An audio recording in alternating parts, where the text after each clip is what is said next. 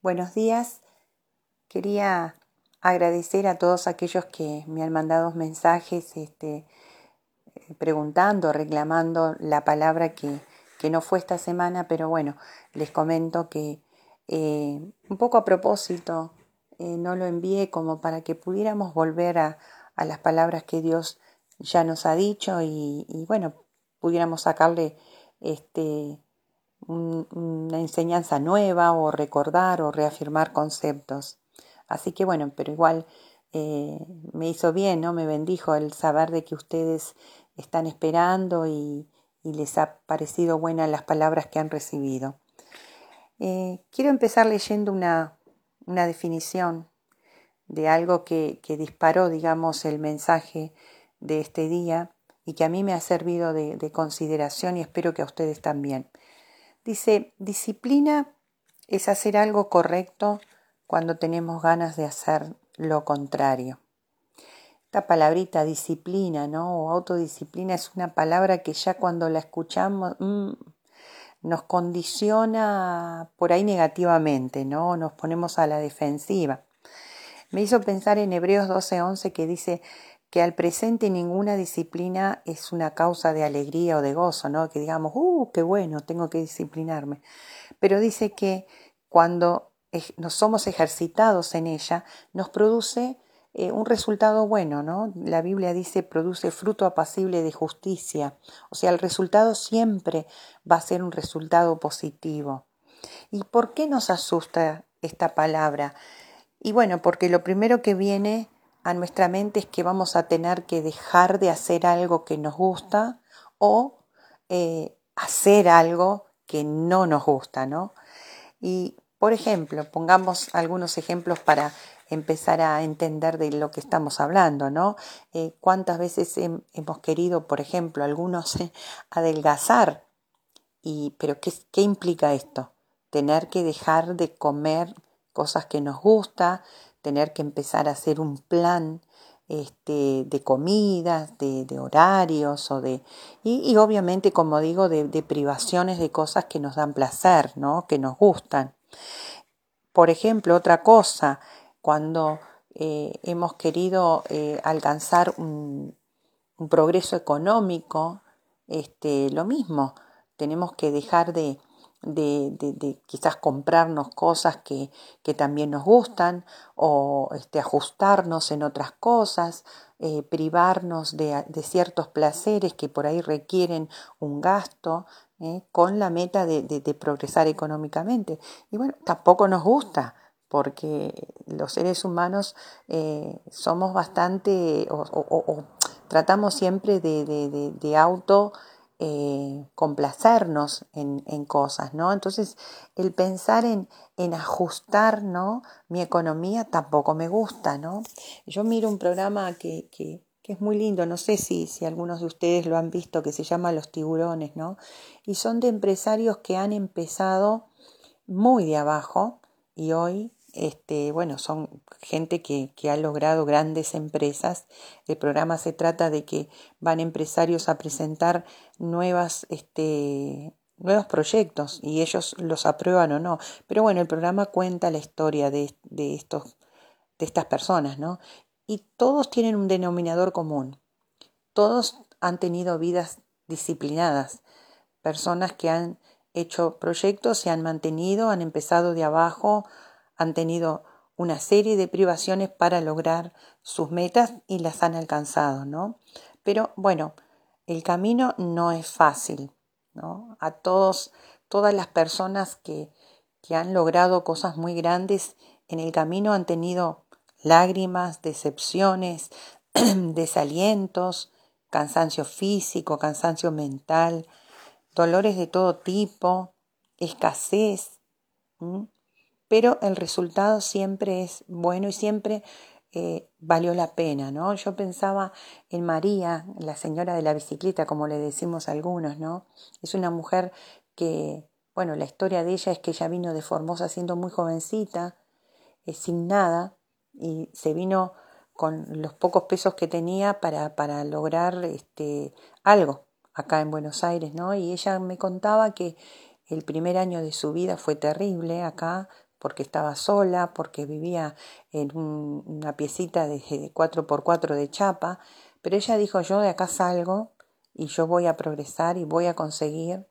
Y bueno, me dice, yo recuerdo ese primer año, a este, Angie dice que yo lo único que comía era, tomaba mate cocido y comía pan, este, pero bueno, me alentaba porque empezó a estudiar, ella hoy es licenciada en enfermería, tiene un año de abogacía y logró un montón de cosas, dueña este, su, de, su casa y de su casa alquila, este, tiene, ha hecho piezas, ha crecido, bueno, es una mujer que ha crecido, pero su caminar hasta lo que tiene ahora es todo lo que dije, ¿no? Una vida de disciplina, de, de, de ajustarse, de tener este, un objetivo claro y trabajar para conseguirlo. Entonces, Vida disciplinada tiene que ver con, también con dos palabritas muy relacionadas que son dominio propio y autocontrol. Dos cosas que cuestan muchísimo. Cuestan eh, dolor estas cosas. El poder autosujetarnos o autocontrolarnos eh, es algo que cuesta, requiere un trabajo de nuestra parte. ¿no? Y yo pensaba, ¿qué, qué, qué cosas implican en realidad tener una vida disciplinada? ¿no? Y lo primero que me, que me viene es, primero, poder reconocer en qué áreas no tengo disciplina.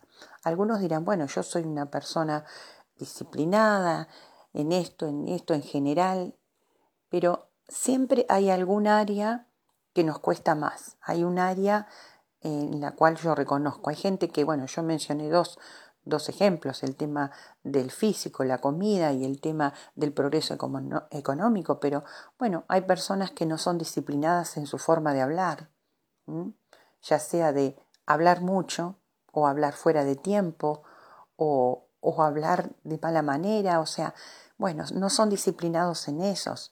Hay personas que no son disciplinadas en sus horarios, ¿no? Personas que les cuesta tanto cumplir horarios o, o, o llegar a tiempo a, sus compromisos. O sea, a cada uno de nosotros, eh, nosotros tenemos un problema de disciplina en alguna, en, algún área, ¿no?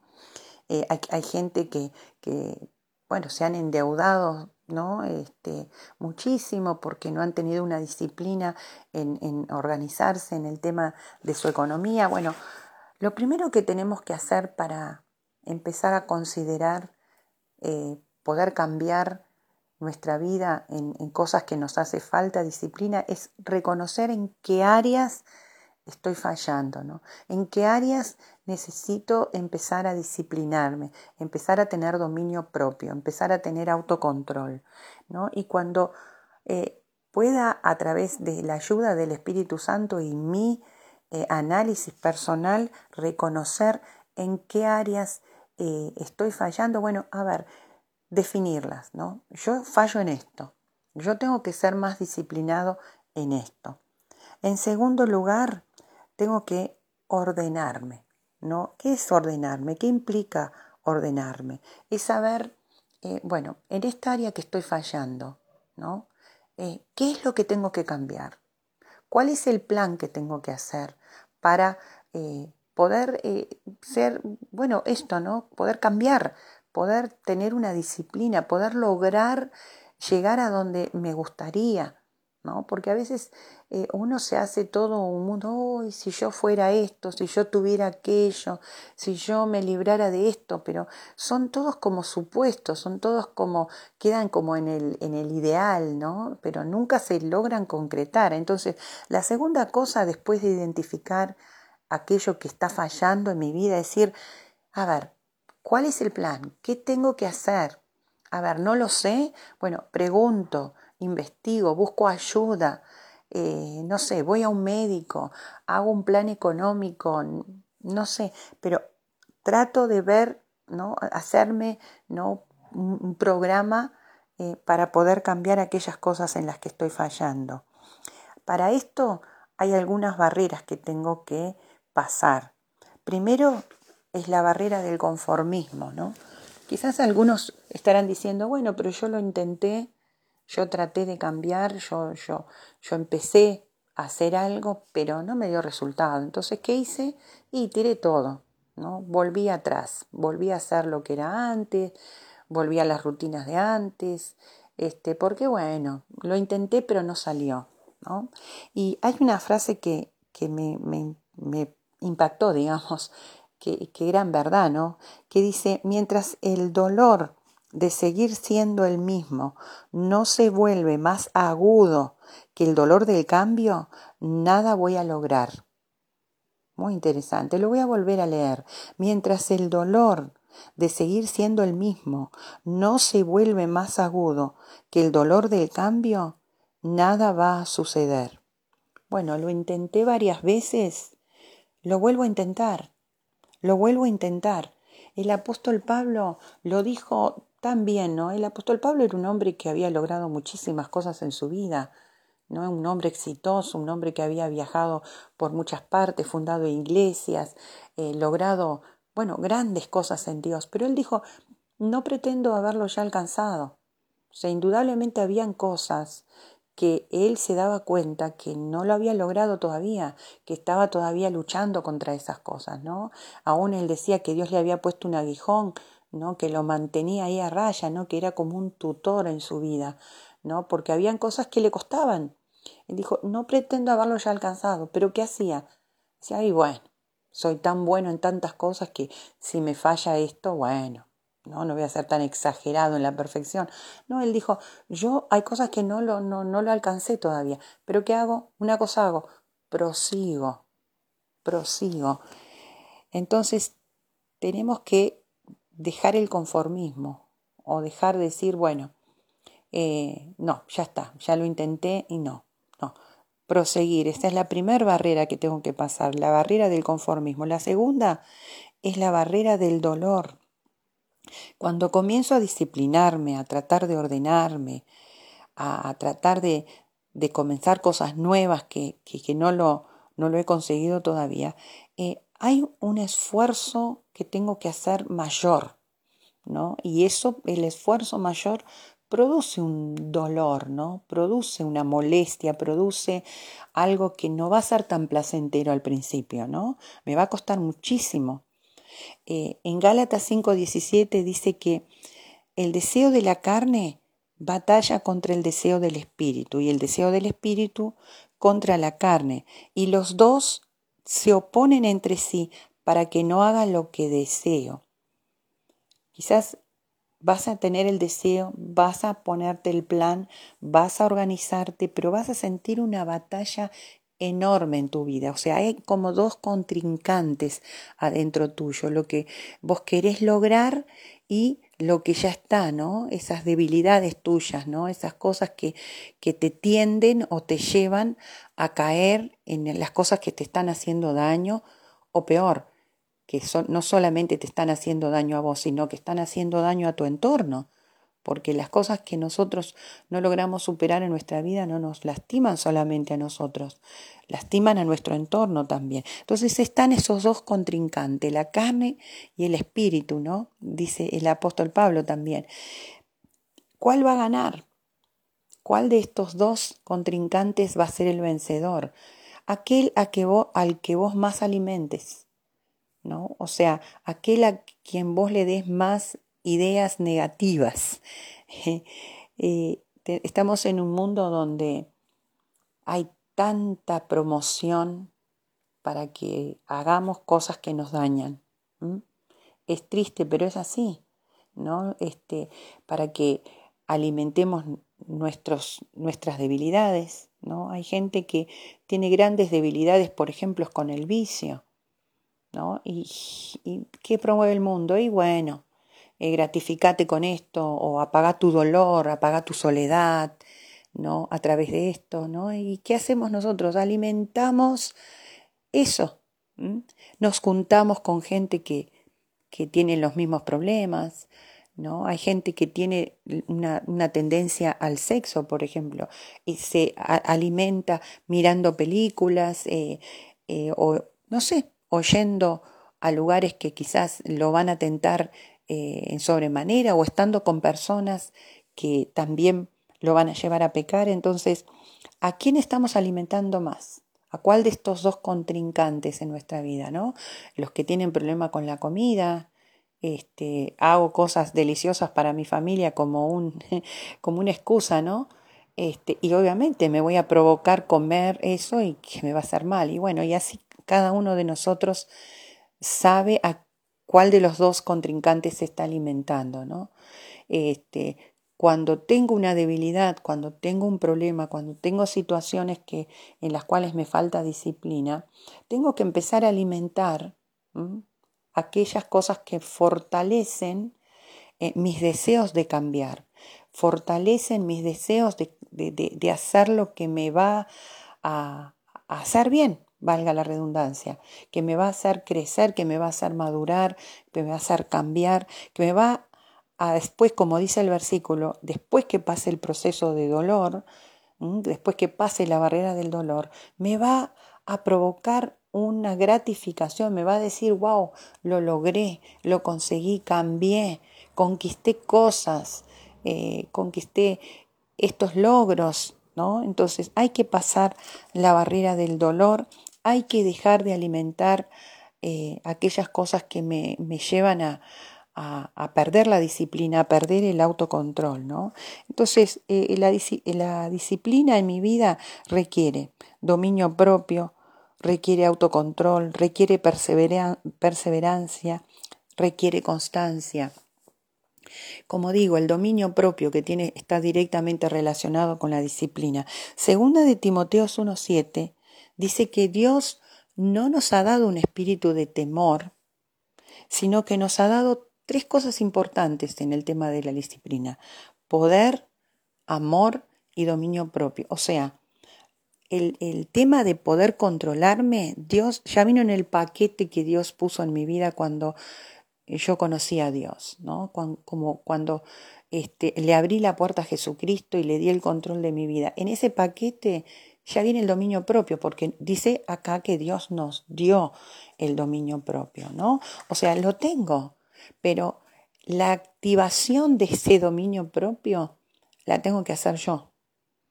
Yo soy la que tengo que activar esa capacidad de control en mi vida, ¿no? Como lo que dijimos antes, alimentando aquellas cosas que, eh, que me van a ayudar, me van a fortalecer para mantener esa disciplina necesaria para lograr las cosas que quiero, ¿no?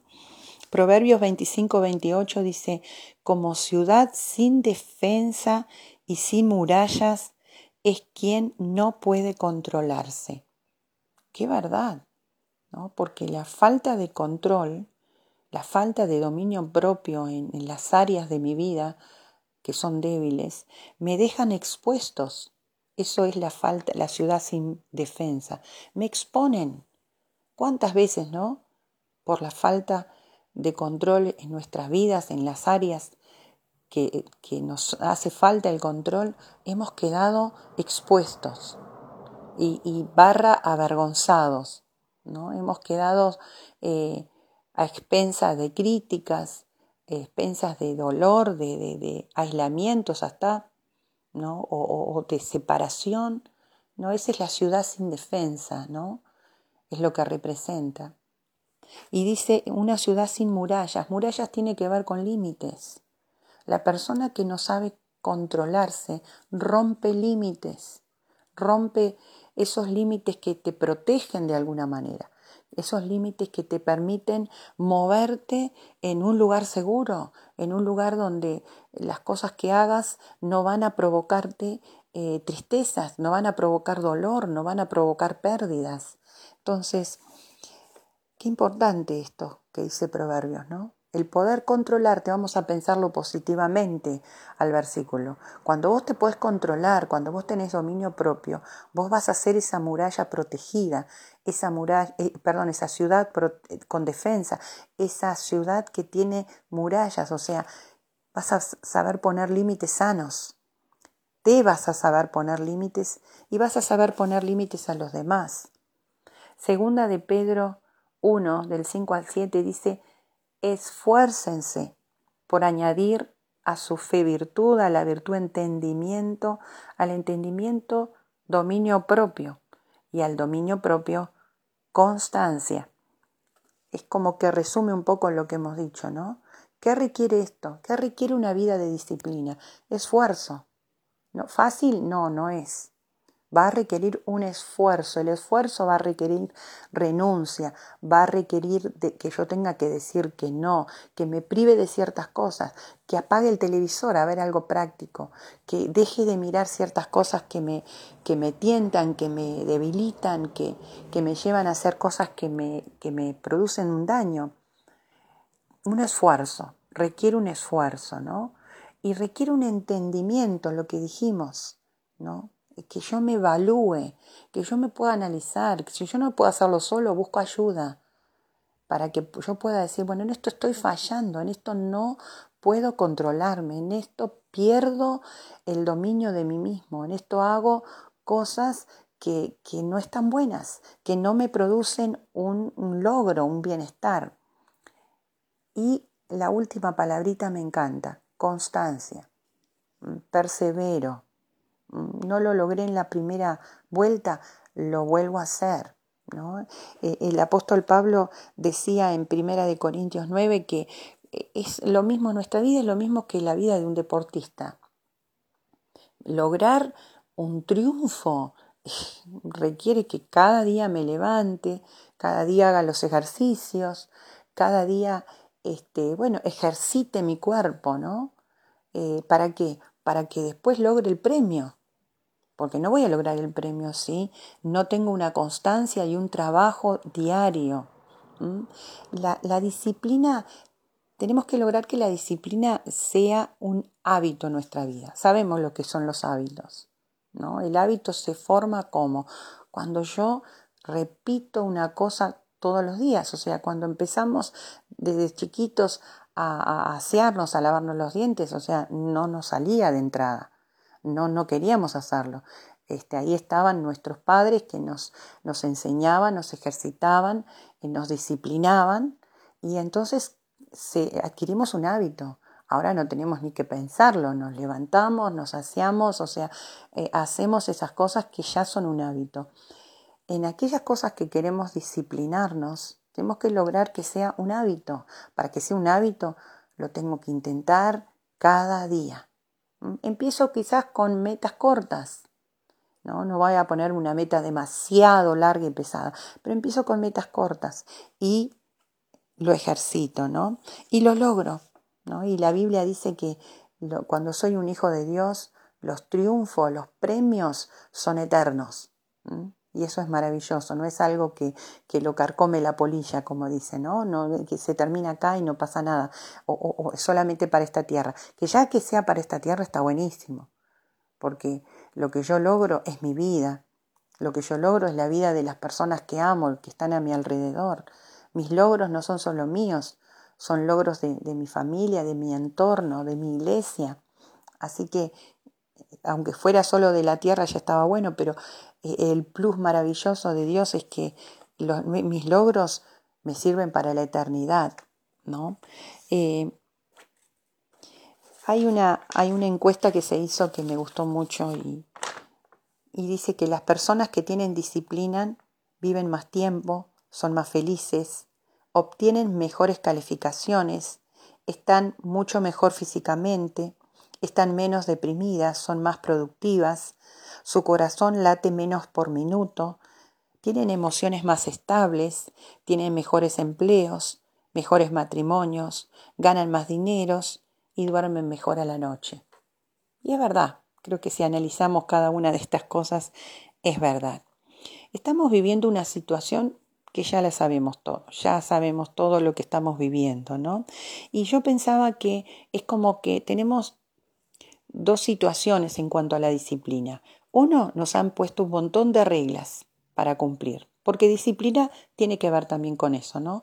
Con cumplir ciertas reglas, ¿no? Que ya sabemos, ¿no? No salir, no, con, no estar con gente, lavarnos las manos, bla, bla, bla, todo lo que ya sabemos. Entonces, hay un tema con la disciplina, ¿no? Tenemos que cumplir con ciertas cosas, pero a la vez yo veo que es como que en otras cosas que tienen que ver con la disciplina de nuestra vida, nos hemos como relajado un poquito, ¿no? Como que, uh, ya no tenemos que cumplir ciertos horarios, de levantarnos, de ir a la escuela, de cumplir con nuestros trabajos, eh, bueno, en esos horarios. Entonces como que eso ha, dado como eh, un relax, digamos, en ciertas ciertas cosas que tienen que ver también con la disciplina de nuestra vida. Y eso ha provocado también que por ahí nos olvidemos de ciertas cosas que, que Dios nos ha hablado y nos ha enseñado. Esto refiriéndome puntualmente a lo que somos como comunidad, como iglesia, ¿no? Pueblo de Sión. Y nosotros hemos aprendido que cumplir principios nos activan promesas. Y cumplir principios también requieren de una disciplina, requiere de que pongamos atención en esas cosas también porque todo esto que estamos viviendo tiene una fecha de caducidad y Dios la sabe, ¿no? Dios la sabe. Esto va a pasar, esto tiene un fin, esta situación. El tema es, ¿cómo vamos a seguir después de esto? Y lo que Dios ha hablado a mi vida es que este tema de la, de la disciplina tiene que ser muy considerada por todos nosotros, porque en este tiempo estamos considerando aquellas cosas en que hemos perdido cierta, ciertas pautas de disciplina que tienen que ver con todo lo que, que es mi relación con Dios, mi relación con los demás, mis responsabilidades. Entonces, tenemos que considerar eh, en qué cosas estoy fallando, en qué tengo que eh, afinar, digamos, el lápiz, ¿no? Eh, en este tema del autocontrol, eh, del dominio propio y en prolijar mi vida, ¿no? Dios quiere que nos emprolijemos en este tiempo. Dios quiere que en aquellas cosas que quizás lo hemos asumido como que es parte de lo que soy, así soy yo, eh, no, que podamos considerarla y podamos este, disciplinarnos. Eh, esto no va a ser fácil, con algunas cosas no nos vamos a querer encontrar, algunos quizás desechen totalmente la palabra, algunos hagan el análisis de su vida y digan, no, yo estoy bárbaro.